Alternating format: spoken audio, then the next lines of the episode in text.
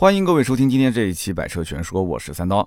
前一段时间呢，我拍摄了捷豹 XF2 的视频啊，上线之后呢，很多人就问我，说怎么拿的不是最新款的2021款捷豹 XF2 啊，用的是2020款的旧车啊？说实话呢，我也想拿新车啊。这捷豹路虎 4S 店呢，其实跟我关系还可以，那么车呢，我肯定可以借到，但是呢，我把脚本写完之后。我发现这个车，我肯定是不能找 4S 店借了啊！为什么呢？因为这个脚本里面啊，三分之二都是在吐槽捷豹这个品牌啊，或者说是吐槽 XFL 这个车的一些缺点。那么虽然呢，也提到了有几句啊，就这个车也值得买的一些地方，但是整体来讲，这个脚本拍成视频，就算 4S 店的领导没有什么意见。捷豹路虎的厂家领导看到了，那肯定要找我谈话啊，或者找 4S 店谈话。其实主要呢还是怕给 4S 店的兄弟们带来一些麻烦，因为这样的事情呢以前也出现过啊，确实挺尴尬。所以啊，这个行业确实这个饭不好吃啊。我现在呢拍摄视频去借车，除非是刚上市的新车啊，我会去找 4S 店借，这实在是二手车市场没有。那么其他的车型，基本我都在二手车市场里面去找收购的这些车辆，因为当地的这个二手车车行的资源还行啊，就基本上只要是有的车，我只要在网上能看到啊，就兜兜转转都是能找到。然后呢，大量的准新车其实可以用来拍摄，我觉得资源呢也不太缺。那么用二手车来拍摄的话，言论相对会比较自由。那么如果说是用 4S 店接的试驾车，那我只能是适当调整一下我节目的风格啊，避开那种比较刺激的、比较主观的一些观点啊，我去实事求是的讲解这个车辆购买方面的一些需要注意的地方啊，把内容形式稍微调整一下，那也能出一些比较公正客观的内容。所以说，视频的内容尺度的把握真的是非常非常耗时间啊，这里面有客观的，有主观的，很多东西你要去想啊。那么音频呢，相对来讲自由一些。啊，为什么呢？因为音频这一块呢，我想表达什么观点，在节目里面啊聊得比较畅快啊，不会有太多的顾虑。但是从另外一方面来看的话，其实这也是说明音频的影响力没有视频那么大。音频的平台呢，啊没有被厂家去重点监管，人家根本就没有看你嘛，对不对？没有听你吗？人家根本就不 care 你而已嘛。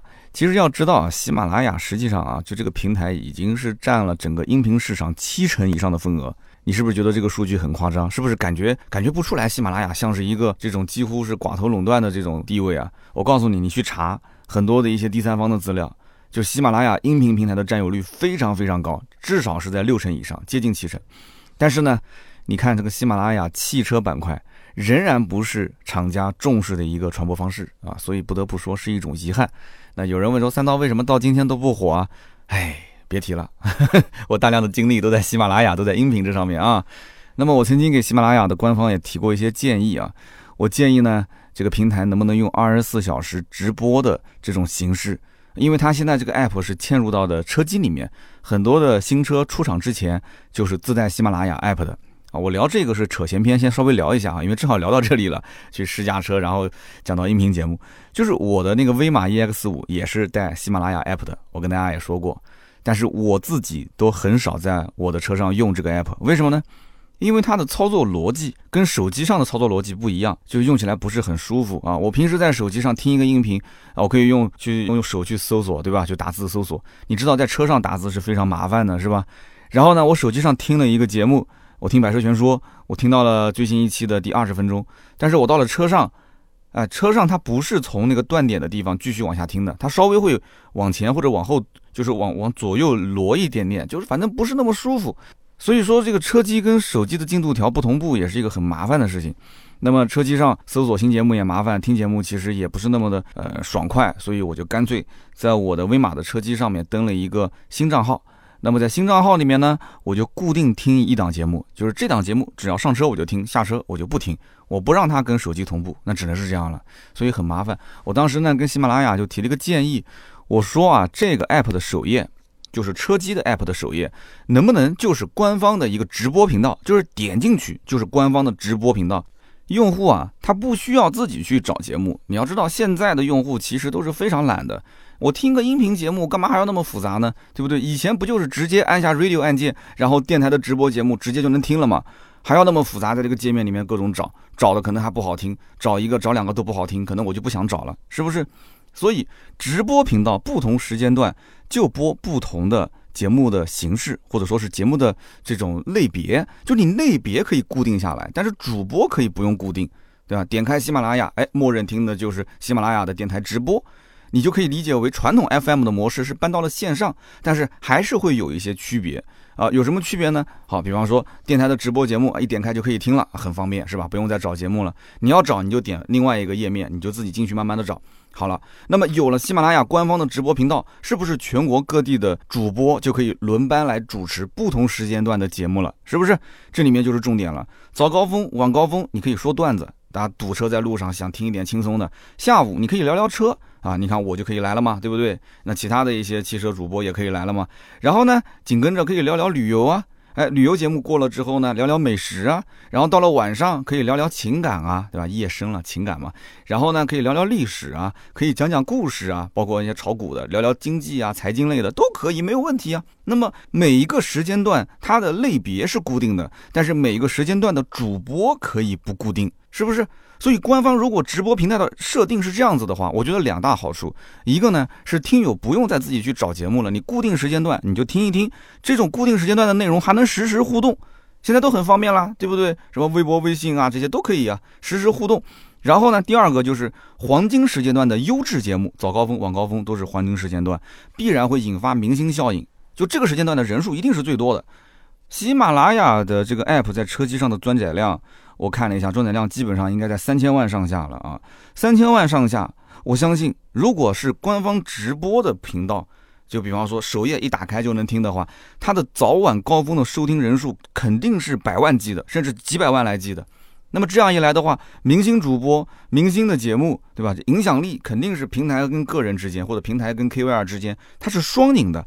而且大家都是竞争上岗，对不对？这跟传统电台就完全不一样。我觉得形式也完全不一样。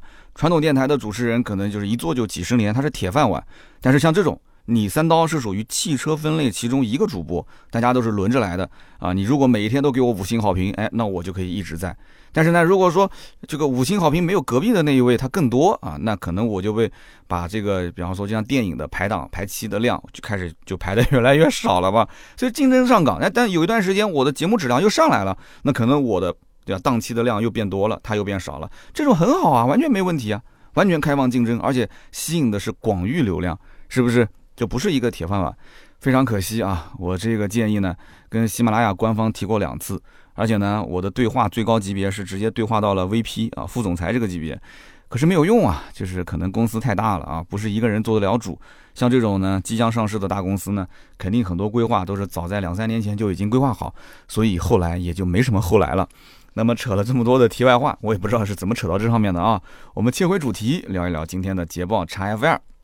其实呢，我也是卖过英国车的人啊，大家不要忘了，我当年也是卖这个，对吧？两只狗拴在柱子上的那个牌子，呃，荣威啊，双狮护卫华表，荣威这个品牌，当年呢，荣威我们店里面只有一款车，就是荣威七五零，那就是英国罗孚汽车，然后呢，直接啊改个名字换个标，就叫做荣威七五零，以前叫罗孚七五，那么隔壁呢？名爵 MG 七啊，同样也是一个道理啊。可以说，就我的汽车生涯呢，就是从英国品牌开始启蒙的啊。我是被英国品牌启蒙的。那么当年买荣威的客户，其实跟现在啊店里面指望说五万多块钱把一台荣威 i 五开走的人群，那简直就是一个天一个地啊！你知道当年你只有一台七五零的时候，来的人手上预算至少在二十五万到三十万啊。那个时候只有二点五 V 六，一点八 T 还没上，定价二十七万多，还没什么优惠。这个价格什么概念啊？在隔壁的别克店里面，你可以买到君越，还不是最低配，你可以买到君越都绰绰有余。所以呢，你想想看，嗯，在当年为什么有客户要买这个车 啊？你现在看来，你肯定觉得荣威是现在的荣威，在在当年看来，荣威不是现在这个样子。当时的荣威的调性确实很特别啊，雪茄车身，大嘴的中网。虽然说现在的大嘴中网很常见，在当年不是。当年的这个车，它不是以大嘴啊作为一个流行的样式。然后呢？两个前大灯长得像花生米一样的花生的形状，也有人说像 bra bra 的形状，啊前大灯，所以它处处透露的都是那种很特别的气质，在市场上呢是独一份啊，你找不到任何替代车型。如果这个车你一旦上头，啊真的没什么好替代。所以呢，我在拍摄啊这个捷豹 XF2 的时候啊，我就提到了这么一件事情，我说旁边路虎捷豹的 4S 店销售，我们平时下班如果遇到。啊，对面这个人呢有点小傲娇，是吧？其实也能理解，毕竟呢，这个每个行业都有鄙视链。那个时候的捷豹路虎啊，你别说看到我们荣威的销售一脸的这种哎呀不屑，我跟你讲，他看到奥迪、宝马、奔驰的销售，人家捷豹路虎的销售腰杆子挺的都是直直的。为什么呢？因为那个时候你如果没有个百万以上的预算，你是绝对不会跨入捷豹路虎 4S 店大门的。你想一想，是不是这样啊？那个时候捷豹的叉街是不是？也都是百万级别的嘛，大揽胜都是百万级别的，但是现在呢，啊，现在你有个二十多万，你就敢，对吧？腰杆子挺得直直的进捷豹路虎 4S 店了。你捷豹二十多万可以买叉一二你路虎二十多万可以买个发现运动，是吧？三十多万的话呢，你可以买个叉 F 二啊，三十多万你可以买个路虎极光，就完全就是两种景象。其实呢，我一直认为这个英伦车，英国的轿车就应该是雪茄车身加上一个竖起的立标。这才是捷豹最经典的造型，所以我一直认为这个捷豹路虎完全没必要去出低端车型。你比方说路虎，路虎我觉得三个系列就可以了，大揽胜，然后发现系列，然后卫士就可以了。你不用去造什么发现运动啊，不用造极光，要这些车干嘛呢？没意义啊。大揽胜一百多万，对吧？发现系列，呃，也就大几十万嘛，将近一百万。你不要做五十万以下的车，然后呢，卫士，对不对？你再加个跑车就可以了。可惜是什么呢？就是你看现在捷豹，捷豹现在玩到什么程度了？叉一二那么便宜，二十小几万啊，还没什么人买。路虎也是沦落到发现运动二十几万，就而且二十几万还卖不掉，就非常尴尬的一个境地。那么捷豹的造型呢，现在也是越来越工业化。路虎还好啊，基本上还保持原来那个造型。捷豹是越来越工业化。啊，外观内饰设计的都很平淡，那么感觉这个设计师啊，就是在设计的时候呢，就感觉有点，就是属于那种瞻前顾后啊，畏手畏脚的这种感觉。所以呢，你说捷豹 XF 好看吗？其实真的一点都不难看，但是呢，这个车子就少了那种让人看一眼，然后就很有冲动想要把它买下来这种感觉。那么，即使是现在二零二一款改款啊，虽然说弥补了二零二零款的很多配置上的不足，你比方说到现在都二零二一年了啊，二零二零款之前还用的氙气大灯啊，终于换成了 LED 了，对吧？我之前总结的那一段话啊，都是非常押韵的，叫中控换了大屏，挡把换成了水晶，内饰多了些真皮，系统也做了升级。嘴上没有说官降，实际上把二五零的版本价格调低，而且中配给到了四驱。一直被吐槽的氙气大灯呢，终于换成了 LED，又把主动安全配置全系拉满。这一波操作明显是向沃尔沃 S90 宣战，但是自适应巡航只给顶配和次顶配啊！看来捷豹还是没学到沃尔沃的精髓，原本的翻转空调面板也给取消了啊！仪式感看来也不重要了。最致命的是什么？新款。竟然把原来标配的英国质保音响换成了选装，哎，我真的是服了！要不是冲这个音响，谁买你家的车啊？所以呢，大家如果要是看我的抖音或者是长视频啊，这一段呢都是一直在押韵，从头押到尾，弹幕也是在这一段爆发啊，很多人有共鸣。那这里呢，我们作为音频节目啊，有几个重点给大家展开来说一下啊。一个呢，就是为什么对标沃尔沃 S90 车型，这个是根据一线的销售实际的反馈。就是大部分的捷豹 XFL 的客户都会去对比沃尔沃 S90L，哎，是不是很多很奇怪啊？二线豪华品牌销量最好的应该是凯迪拉克的 CT6，我告诉你，看 XFL 的人对比凯迪拉克 CT6 的还真不多。所以我思来想去，为什么会出现这样一个情况呢？我觉得可能啊，还是气质不同。就是你既然都买二线豪华了，你吃的就是那种不同的感觉、不同的味道，是吧？鱼是鱼的味儿，虾是虾的味儿。啊，榴莲有人说臭啊，有人吃的就是感觉香，所以呢，在这个级别里面，你想沃尔沃和捷豹，它多少在面相上，哎，在气质上，它是有那种欧洲范儿的啊。因为你想，沃尔沃虽然被吉利收购了，那怎么说也是个欧洲车，对吧？你说这个呃，凯迪拉克它怎么也是个老美的车，所以凯迪拉克这种粗犷的美系车风格，喜欢的特别喜欢啊，不喜欢的呢，你优惠再多，我也不会去看。但是呢，捷豹的 XFL 和沃尔沃 S90L 两个车气质其实很多很大程度上是比较相同的。那么第二一点是什么呢？就是捷豹 XFL 这次的改款确实配置补的还是比较足的。其实主要也是因为当年的配置太低了，你知道吗？捷豹一直是不太舍得给配置的，不仅仅是 XF、XE，其实配置给的也不是特别的足，甚至有一些配置呢，它该有的没有，不该有的，像什么副驾驶的前后调节啦，什么遮阳帘，它都给你配上了。所以真的有的时候看不懂这个骚操作，你知道吗？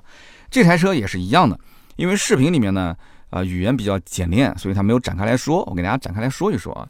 就这台车主动安全配置确实拉的比较满，所以你看起来是很有诚意的。什么车道偏离预警啊、车道保持啊这些都有。那么按道理讲，车道保持都给了，那怎么着也是个 L 二级的自动驾驶辅助，对吧？但是我告诉你，它不是的，这就是它最奇葩的地方，它只有顶配和次顶配才有自适应巡航。但是它的车道保持是全系标配的，大家都知道，车道保持就是把车辆保持在两条白线中间。那我为什么要保持在两条白线中间呢？那不就是已经自动跟车了吗？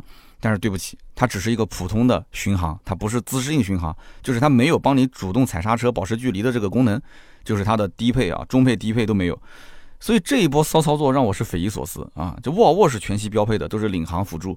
他为什么都已经到这一步了？这开水都烧到九十九度了，最后那一度，他就是不给它烧上去呢？就就就差这么一点点钱吗？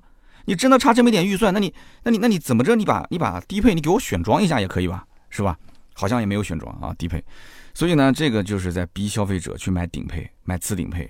对吧？那我知道咱们也不都像英国人那么有钱，是不是？那英国都是贵族啊，那贵族他不了解老百姓的这种实际生活状态啊。其实买这些车的人呢，我我知道的，其实预算呢有限，是吧？当然你要如果真的有很多预算，BBA 为什么不首选？你要真的是因为冲着这个味，你说这个味儿就是特别很特别，我就是上头啊，也有这样的，但是毕竟还少，多数还是三十万、三十万出头，哎，我可以买它没问题。那么呢，还有一点就是这次改款，英国之宝的音响上一代是标配。到了这一代新款，它竟然只有顶配才有，低配、次低配也不让选装，所以这种反向操作啊，我真的是，我真的是觉得匪夷所思啊。那你说我为什么要买捷豹 XF2？为什么要买？哎，不就是想玩一点跟 BBA 或者是其他的二线品牌不一样的这种地方嘛，对不对？其他的二线豪华没有的，你有的，那对吧？就是感觉不一样吗？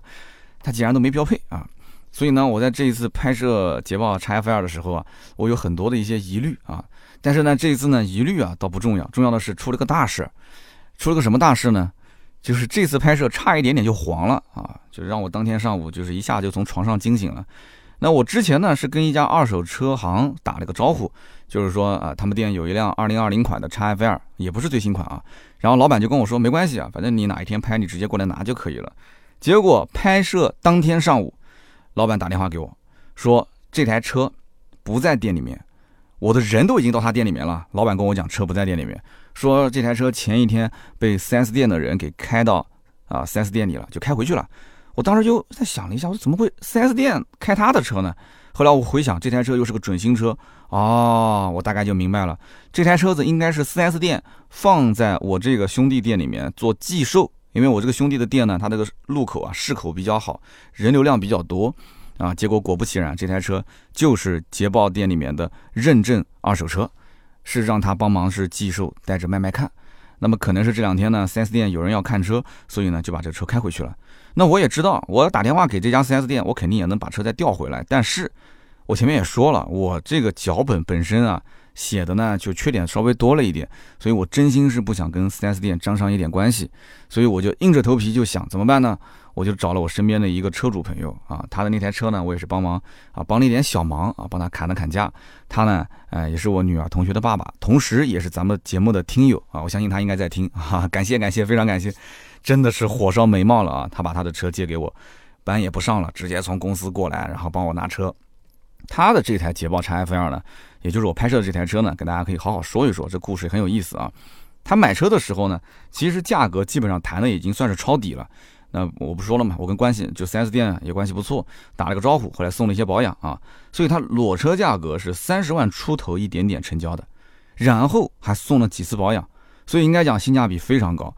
然后这哥们儿呢，当天把车借我，班也不上了，我呢这个也表示了一下感谢，跟他也聊了一会儿，他当着我的面也发了几句牢骚啊，他发什么牢骚呢？他就说，哎呀，如果知道今年七月份。就出改款，而且是这样的一个改款。其实去年他就啊可以忍一忍，先不下手了。但是呢，我当时就怎么安慰他呢？我说你当时入手的价格其实已经是优惠十几万了，但是现在的优惠是十万不到，对吧？七八万、八九万。你如果前后差价啊，老款跟现在这个新款，其实新款也不行，长的样子都一样，就内饰啊、屏幕大一些啊，系统升级一下，加了一些配置。你说差个三万多、四万块钱，你能接受吗？啊，然后他摇摇头说不能接受，不会的啊，他还是以这个车的价格为第一位的，就你到了这个价格我就买，你价格太贵，你落地都将近四十万，所以这就是为什么我视频节目里面有一句话叫做，如果捷豹 XF2 四十万落地，你问问隔壁的沃尔沃和凯迪拉克同意不同意？对吧？就很多的节目里面呢，就你看似只是一句话，其实是背后做了大量的一些调研啊，跟真实车主啊，跟一线销售，真的写一篇视频的脚本不容易啊。那么捷豹 XF2 这个车呢，啊，我也是事隔我估计至少有一年了吧，又重新拿到手去开，然后去感受这个车子，其实开起来感觉非常不错，底盘很扎实，动力也还算挺足的啊，2.0T 高功。那么这台车它的变速箱啊，确实有一些拖后腿啊，有点拉胯。就感觉像什么呢？像早上起床啊，就神志有点不清醒的样子。嗯，特别是这个低速跟车的时候，你油门踩浅了吧，它动力出不来；你油门踩深了吧，它转速下不来。但是呢，这个速度只要是过了六十公里每小时之后啊，你到了一个中高速的这个状态，我的天，那开起来生龙活虎啊，就不像是开台大车，很舒服。就我甚至开了一天之后，我都有点后悔啊，我真的有点后悔，我后悔当初为什么要买奔驰 C 呀？就这个 XFL 跟 C 完全就不是一个级别的车，但是同样都是三十万出一点头，嗯，同样是三十万出点头，所以你想想看，捷豹 XFL 除了标没有奔驰硬气之外。它哪方面啊不比奔驰 C 级强？你告诉我啊！所以现在如果你准备花四十万去买一辆奔驰新 C 级的啊，各位听友，你真的是可以去这个二线豪华品牌这个 4S 店啊转一圈，你看一看是不是越级的体验？真的啊，听我一句劝，你先别急着买，千万别急着买，你逛一圈。如果你真不想买，还是觉得奔驰好，你再买，那这个是真爱。那么我们节目聊到这里呢叉 F 2我们基本上就聊得差不多了啊。我觉得趁这个机会啊，可以跟大家聊一聊英国的汽车工业啊。其实捷豹路虎啊，我觉得只是英国汽车工业的一个缩影。就是大家调侃说捷豹路虎是奇瑞产印度车，这个话呢，虽然说的确实有点偏激了，但是也从侧面就反映出这个品牌在老百姓心中啊，这个地位是一落千丈啊，不是当年那种没有个一百来万就不敢进 4S 店的状态。那么英国呢，也是一个。被现代人忽略的汽车工业强国啊！有人讲说，哎，三刀你又开始吹英国车了是吧？以后有机会我跟大家好好聊一聊英国车的衰败史啊！又开始列了一个 flag 啊，给自己这个挖了个坑。有机会好好聊聊。今天简单说一下啊，就是英国其实早在一九九四年的时候就已经是几乎卖掉了除迈凯伦以外的所有汽车品牌。大家熟悉的像什么劳斯莱斯啊啊卖给了宝马，宾利啊是卖给了大众，对吧？阿斯顿马丁啊先是卖给了福特，然后福特转手又卖给了一个土豪，对不对？然后捷豹路虎大家都很熟悉，也是先卖给福特，然后福特卖给了印度塔塔，还有像路特斯啊莲花，莲花呢在谁的旗下？吉利旗下。罗孚和名爵我们就不说了，其实根本就不叫名爵，叫 MG，到了中国然后叫名爵了嘛，大家都很熟悉，对吧？我就不赘述了。那么大家是不是认为说英国汽车工业其实从那个时候开始就已经衰落了啊？公司卖出去，然后宝马还嫌弃说你让我亏钱，再把这个企业给拆分，拆分完之后，路虎归路虎卖，mini 归 mini 卖。所以你想一想，是不是衰落了？其实大家都错了啊！英国只是甩掉了所有的汽车制造实体工业，从而转型成了出售汽车技术研发的咨询公司，就等于说它从第二产业升级到了第三产业。你要知道，现在是多少国家想要从第二产业升级到第三产业，对吧？我之前也讲过什么中等收入陷阱，在节目里面稍微提了一嘴，是吧？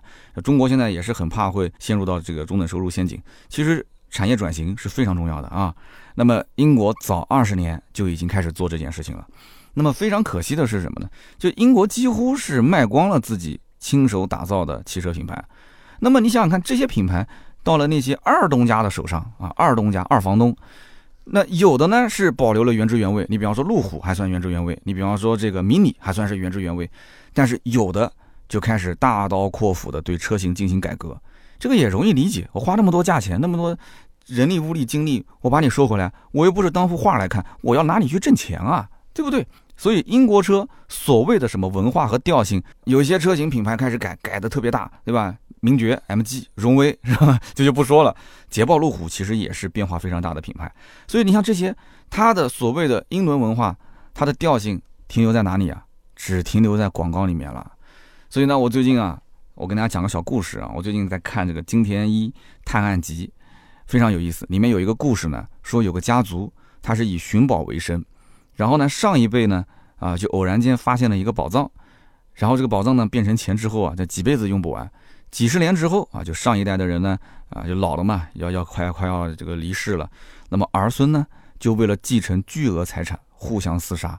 结果呢，这几个兄弟姐妹啊，杀的就剩一个小儿子活下来。那么小儿子呢就继承了巨额财产。那么这个小儿子几十年之后也成家立业了，也有孩子了。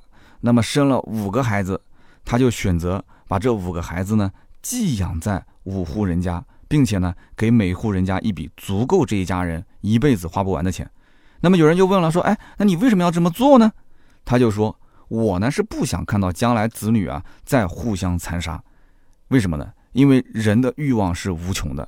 就算他把他的这种财富啊，用不完的财富，平均分配给每一个子女，但是每一个子女仍然会想要获得更多。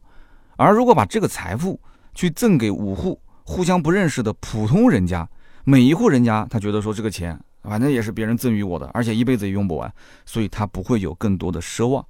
哎，那为什么讲这么个故事呢？所以大家想一想，如果说你呢花了重金从英国人的手里面。啊，你比方说，或者是从福特吧，福特这个二房东手里面拿过来一个英国品牌，你已经是三房东了。你未来的几年、几十年，你会怎么做？哎，你会去捍卫这个品牌创立之初的那个初心吗？你会去保留这个品牌坚守的那个调性吗？你不会的。为什么？因为坚持初心的英国品牌已经是对吧，濒临财务危机了。因为坚守调性的英国品牌没有人买单。当然了，这个英国品牌当年最后就是彻底的就变卖，也跟当时政策有很大的关系啊，就是撒切尔夫人有很大的关系。所以说，只要是个正常人啊，脑子里面想的就是，我既然花大价钱收回来，我肯定是早点把钱赚回来。如果哪天不赚钱了，我就把它呢再卖给下家，都是这么想的嘛。所以卖给印度塔塔的捷豹路虎，它自然是要跑量的，而且呢是要走中低端的市场啊，只有这样才能赚到钱。至于什么雪茄车身，什么英伦调性？你想要那个立起来的小小豹子的标是吧？你想要你自己贴不就行了吗？我不会给你干这个事情的。就是这种所谓的情怀，这个东西没有任何商业价值啊。那路虎也是一样，就是你客户喜欢什么，我就造什么，对吧？你不是觉得硬派越野车，呃，感觉就特别的不舒服吗？好，对吧？他连发现五都能改成那样，他还有什么不能改的呢？啊，迎合市场才能获取流量密码。想当年。英国大部分的车企啊，其实都是高端品牌。英国人讲究品味，讲究价值，讲究豪华和典雅。啊，宾利、劳斯莱斯当时还宣传什么？至今其实都在宣传我的木头啊，怎么怎么的珍贵，我要用多少多少的木头才能拼出这样的一个图案？多少年的木头啊，这么珍贵的木头，几十年的老师傅花了几个月的时间，纯手工打造这样的一套内饰。本来你觉得挺难看的，那你后来想了想啊，一个老师傅白发苍苍啊，在这个地方锤啊锤，锤了几个月才锤出这个样子，嗯，值钱。那么全球市场现在的整个的商业化格局，你想一想，其实已经是各种新势力造车了。新势力造车还跟你谈这些吗？根本就不谈这些。所以它冲击的就是这些啊，讲究情怀，讲究什么手工艺，就是冲击这些所谓的艺术品的市场，对吧？已经冲击的面目全非了。那么现在的汽车市场，就你已经几乎看不到那种所谓的就纯种的英国车企了。但是你想想看，英国人为什么还能赚着全球车企的钱？哎，有人讲说，不是刚你前面讲英国车企都已经衰败了吗？他怎么还能赚全球车企的钱？你注意啊，他赚的不是全球汽车消费者的钱，他赚的是全球车企的钱。这话怎么理解呢？如果大家最近还在看车的话，你经常会听到一句话，说：“哎呀，我们什么什么车是经过英国米拉专业团队底盘调教，是不是？”很多一些新能源车，很多一些国产车都会写英国米拉专业底盘调教团队。为什么要讲米拉呢？啊，米拉其实就是英国的一个专门为传统车、新能源车、智能汽车提供从单个的产品测试到工程设计到开发和样车建造的一个交钥匙啊，就像把你家房子装修好交钥匙工程的一个咨询服务公司。这家英国公司已经有七十多年的历史了，而且是官办的，英国政府办的。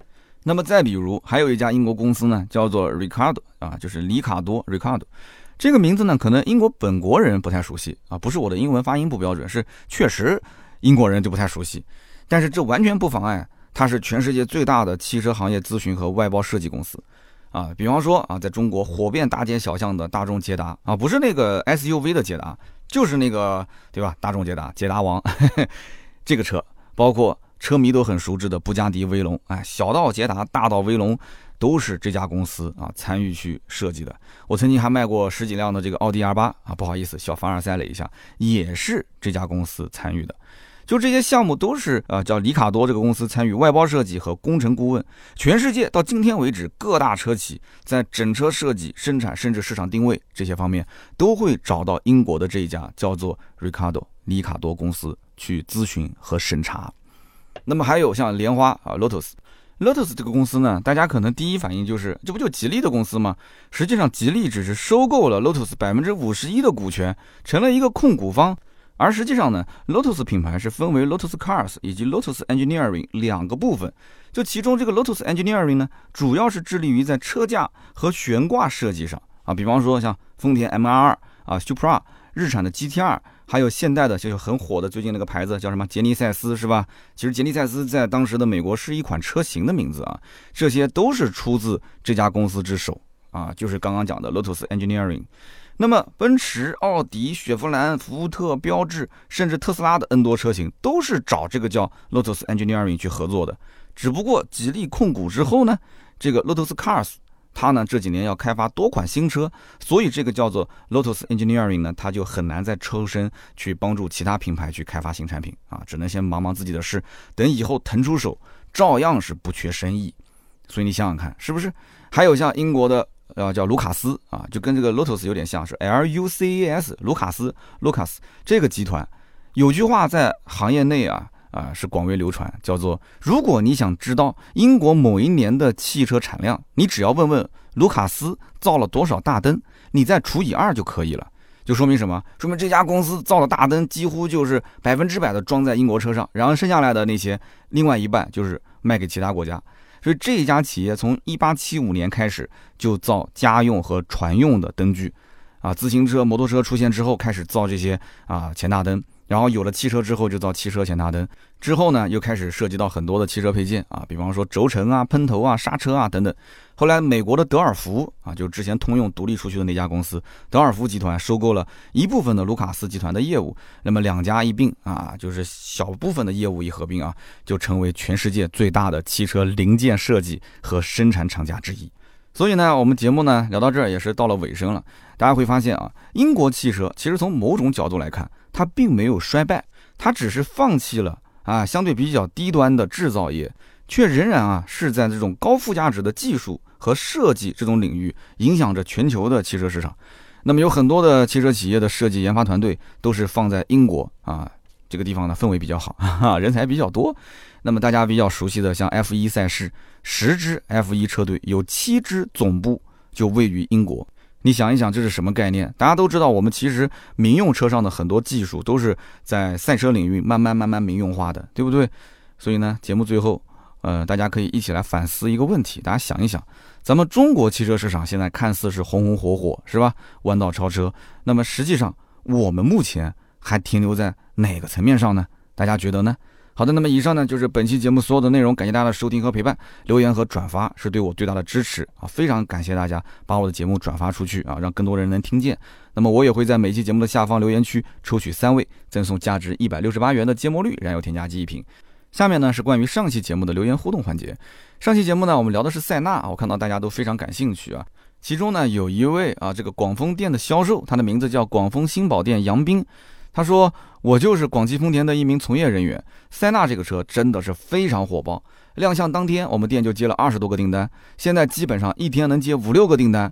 原本我们老板说塞纳十二月份才会上市，没想到成都车展就提前亮相了，但是价格公布估计要到十一月份了，十二月份应该会有第一批实车到店交付。”那么客户呢，普遍都反映啊，说这个塞纳车型啊，看起来就非常有气势，跟汉兰达放在一起的话，就觉得汉兰达是个弟弟，气势这一块完全比不过它。那么跟大家分享一个比较有意思的事情，他说我呢是做二手车评估师的，有一个同行就是二手车贩子了，他前一段时间订了一台进口的塞纳，价格都谈好了四十多万，定金呢是交了五千，结果呢万万没想到，这个国产的塞纳这么快就要上市啊，实车都能看到了。